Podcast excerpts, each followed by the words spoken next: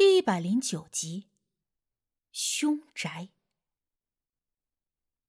我看着眼前这小别墅，不禁心中感叹：这有钱人就是会玩。如今这处处雾霾，人家这有钱人在山里买了一块地皮，自个儿盖起了小别墅，不但清静，风景好，而且空气也清新。司机一直在旁边说：“这别墅里闹凶闹得有多厉害？有谁亲眼见到了鬼？”无忌拿出一个罗盘，端着往前走了几步，又收了起来。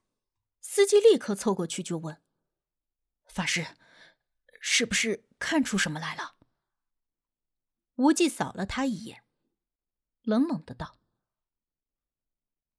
那么容易看出问题，你们老爷？”还用找我吗？司机被他这句话噎得够呛，我在旁边看着偷笑。我们说话间也走到了别墅的门前，一看这大门，我就忍不住乐了。我的妈呀，这还真是浓浓的土豪范儿呀！就见那大铁门金光灿灿的，得亏现如今天色已晚，我估摸着，如果是正午阳光足的时候。这铁门老远一看都能晃瞎人的眼睛。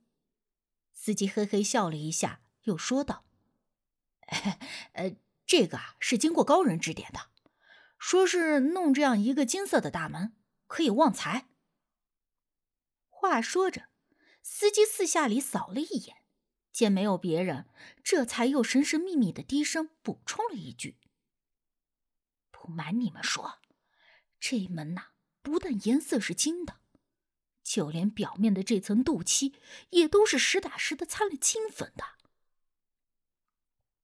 我闻言着实的惊讶了一下。这有钱人家的大门我也见过，但还是头一次听说镀金的大门。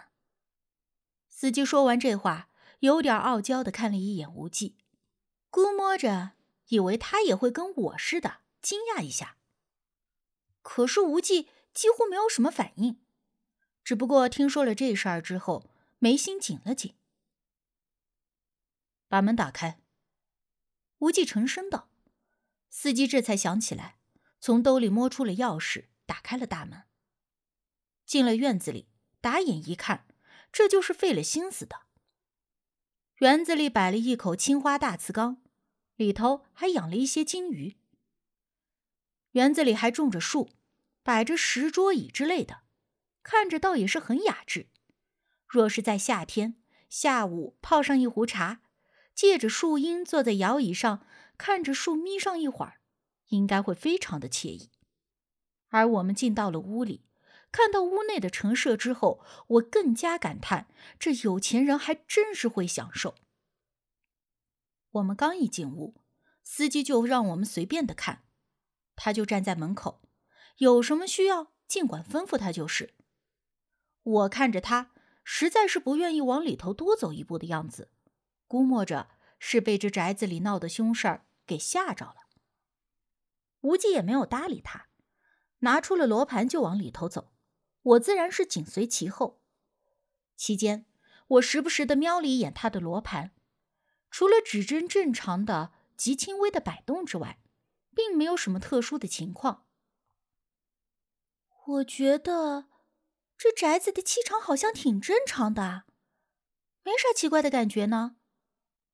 如果是闹凶的房子，那应该是阴气或者煞气更重，我应该能感觉得出来才是。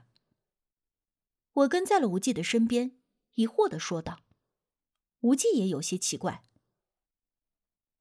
这宅基的风水不错。”房中布局也没有太大的问题，按理来说不应该闹凶才对。刚才那个司机说了，因为这宅子建成的时间不久，出于健康的考虑，还没有立刻就住人。但是因为周围地势偏僻，而这屋子里头的东西也都价值不菲，所以呢，就安排了看房子的人住在这里。看房子的是一家三口。三十多岁的夫妻带着一个五岁的小女孩，是这房主管家的一个远房亲戚。这一家三口在这里住着，刚开始还挺正常的，一家人都觉得自个儿是真的走了运，能住在这么好的房子里。虽然说只是暂时的帮别人看管，但是没过多久，就开始出现问题了。先是小女孩自个儿在屋里自言自语的玩过家家，开始父母也没有当回事儿，因为孩子还小，而且是一个人，自己和自己玩也算是比较正常的事儿。可是有一天，一家三口到了市区去采买日用食品，因为附近偏僻，所以平时啊都会一次买上一周所需要的食物回去。而当天正好是小女孩的生日，父母就决定在市区吃了小女孩喜欢吃的披萨再回去，就算是给孩子过了生日了。可是吃饭的时候，小女孩一直都显得有点心事重重的，并不是很高兴的样子。妈妈就问她为什么不开心？平时每一次吃披萨，她都会很开心的呀。小女孩嘟着嘴说。因为她过生日，最好的朋友却没能陪他一起吃好吃的披萨，所以他有点难过。夫妻俩一听，就笑着问小女孩：“最好的朋友是谁呢？”因为他们并不记得小女孩有什么特别要好的朋友，而小女孩说：“就是每天都陪着她一起玩的那个小哥哥呀，就住在家里楼上的。”夫妻俩一听，立马就愣了。房子里只有他们一家三口住在了一楼的佣人房，而其他的房间，包括楼上所有的房间，全都是空着的。他们每天都会检查一遍是否有损坏丢失的东西，每隔一个星期还要上下完全的打扫一遍，但是从来也没有在房子里发现第四个人。那么，小女孩所说的住在楼上的小哥哥又是谁？孩子的爸爸立刻就追问小女孩：“什么楼上的哥哥？你楼上哪有人住？别胡说八道！”小女孩当下就不乐意了，强调着说道：“就是楼上的哥哥呀，他每天都陪我玩，你们都不陪我，哥哥对我最好了。我要回家，我要去找小哥哥玩。”也就是从那一天开始。夫妻俩就发现房子里有点不对劲儿了。其实原本早就有端倪了，偶尔有的时候关着灯，第二天一早发现却是开着的。夫妻俩还相互的抱怨不关灯浪费电，或者有的时候明明这个东西摆在这里，但是要找的时候却不见了。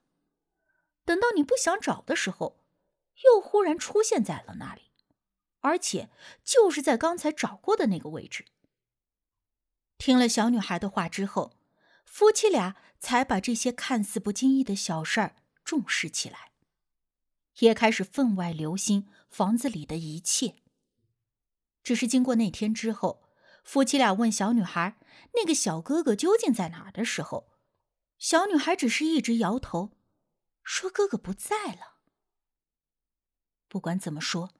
夫妻二人都认为这个房子里有什么不干净的东西，但是这种事儿如果没有实在的证明，是不能跟房主说的，因为即便是说了，人家也不一定信，还有可能把这一家三口赶出去。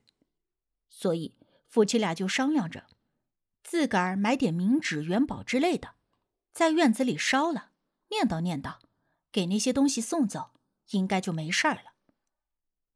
其实，只要不是有仇怨的，一般的孤魂野鬼收了香火就会自动的离开。就像那句老话说的：“有钱能使鬼推磨，受了钱财，自然也就不好意思再捣乱了。”但是这一次，夫妻俩的这一招却没管用，因为丈夫半夜起夜的时候，忽然透过客厅的酒柜反光玻璃。看到了一个影子一闪而过，动作快到他没办法看清，但是可以肯定的是，那是一个人形。丈夫在原地愣了几秒钟，还自我安慰的想：会不会是自己的老婆和女儿起夜？便立刻回头去查看。女儿睡得正香，他老婆也是刚才他离开的姿势，都没有动过。可是刚才那个一闪而过的影子，他是看得真真切切。既然不是妻女，那么那个人究竟是什么鬼东西？或许会是女儿所说的那个哥哥。可是即便是这样，夫妻俩还是咬着牙没有离开。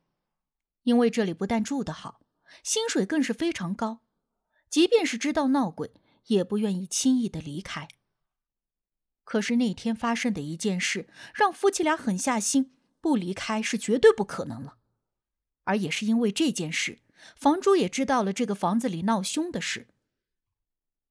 那天大半夜，正睡觉呢，孩子妈妈忽然不知道怎么的就醒了。一整夜，赫然就看到自己的女儿站在床边，目不转睛、一瞬不瞬的看着他们夫妻俩，那眼神要多凶恶就有多凶恶，根本就不像是一个五岁的女孩能有的眼神。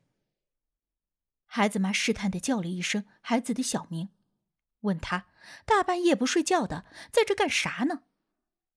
但是女儿并没有正面的回应。而是露出了阴恻恻的诡异笑容，说了一句：“你女儿已经不在了。”